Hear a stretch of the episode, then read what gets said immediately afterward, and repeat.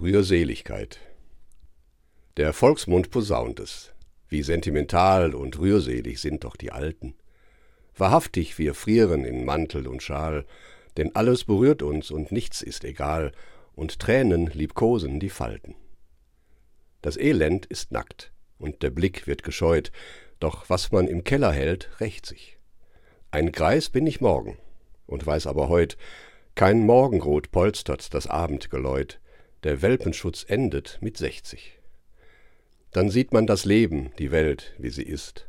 Ein Monster aus topfgroßen Beulen, voll Bosheit und Dummheit und giftigster List. Doch plötzlich das Schöne, es blüht auf dem Mist. Ich schreib's und könnt gleich wieder heulen.